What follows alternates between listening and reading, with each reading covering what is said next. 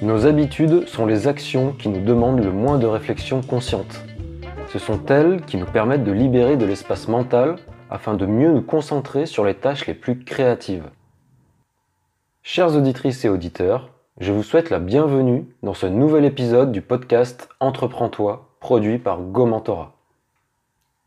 Une habitude, c'est par exemple boucler sa ceinture au volant de sa voiture. C'est se laver au moins une fois par jour. C'est prendre toujours le même trajet pour se rendre au travail. En fin de compte, une habitude est ce que nous faisons en mode automatique et de manière répétitive, c'est-à-dire sans y penser réellement. C'est devenu un réflexe, et c'est tant mieux. Si nous devions réfléchir à chaque fois avant d'agir, nous deviendrions fous.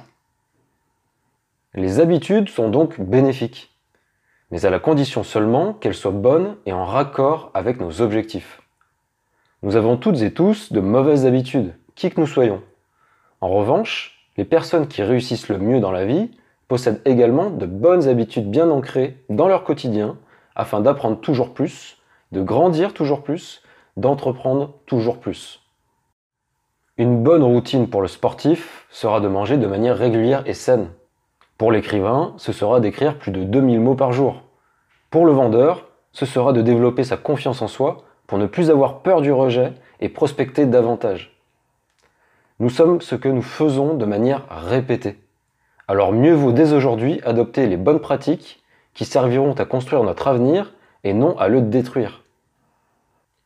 Un beau jour, un maître et son apprenti décident d'aller se balader dans les bois. Sur leur chemin se trouve un tout petit arbre, minuscule, à peine sorti de terre. Le maître interrompt soudain la marche de son élève et lui demande de retirer du sol l'arbuste. Le jeune homme s'exécute et sans aucun effort, il déracine l'arbre. Sans un mot, le maître continue alors son chemin. Quelques instants plus tard, il s'arrête à nouveau devant un arbre, un peu plus grand que le précédent.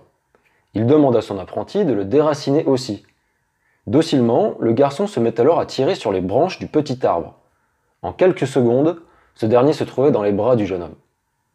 Le maître reprend sa marche en avant, jusqu'à tomber quelques minutes plus tard devant un autre conifère.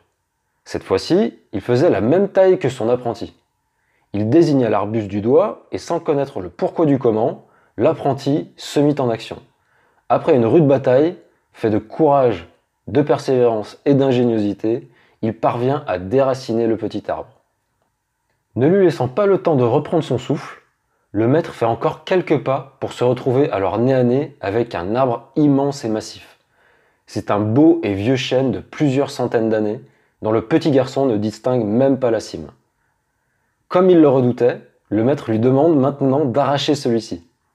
Le garçon, stupéfait, et sachant tous les efforts qu'il a endurés quelques instants auparavant, ne peut que renoncer avant même de s'y essayer. Il regarde son maître et attend la réprimande. Mais ce dernier, le regard songeur et contemplant le vieux chêne, lui dit enfin Vois-tu, ces arbres sont à l'image des habitudes qui sont enracinées dans nos vies. Au fil des ans, elles deviennent de plus en plus solides et imposantes, si bien qu'il nous est difficile de nous en débarrasser, voire même simplement d'y songer parfois. Maintenant, si vous croquiez à pleines dents dans un bon vieux burger et que vous faisiez instantanément un AVC, auriez-vous envie de retourner au fast-food? Non, aucun risque là-dessus.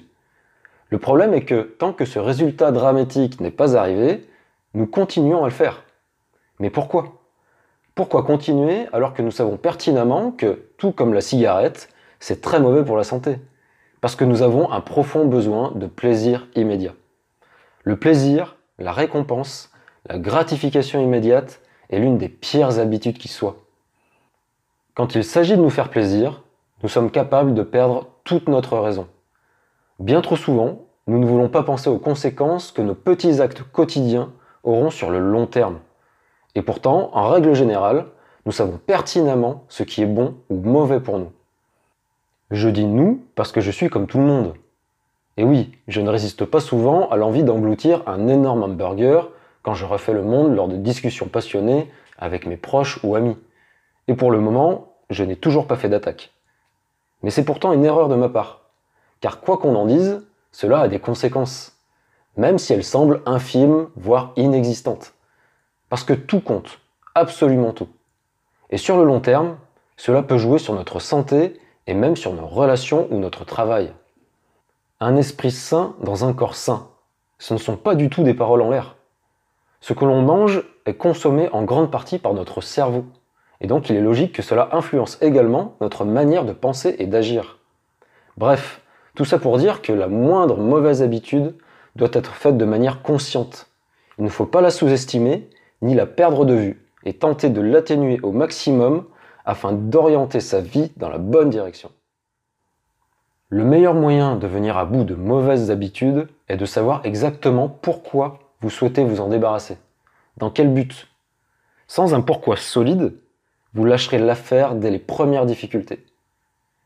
Il nous est tous déjà arrivé de produire de gros efforts pour parvenir à un certain résultat, puis de retomber petit à petit dans nos travers. Les efforts, c'est précieux.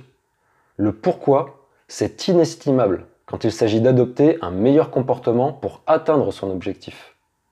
Il n'y a aucune raison de vouloir changer si ce n'est pas pour quelque chose qui nous anime profondément. Il faut se fixer une cible précise et savoir pourquoi nous voulons l'atteindre. C'est seulement à partir de là qu'il sera raisonnable de croire que nous pourrons véritablement changer sur la durée. Maintenant, réfléchissez bien.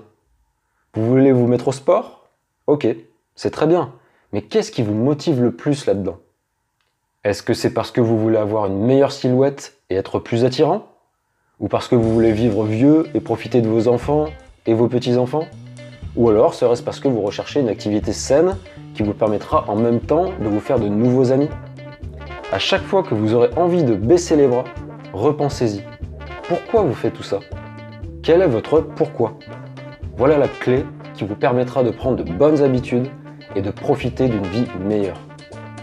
Merci infiniment de m'avoir écouté tout au long de ce nouveau numéro. Ne manquez pas les suivants en vous abonnant sur votre plateforme de podcast favorite. Vous pouvez également me retrouver sur gomentora.com. A très bientôt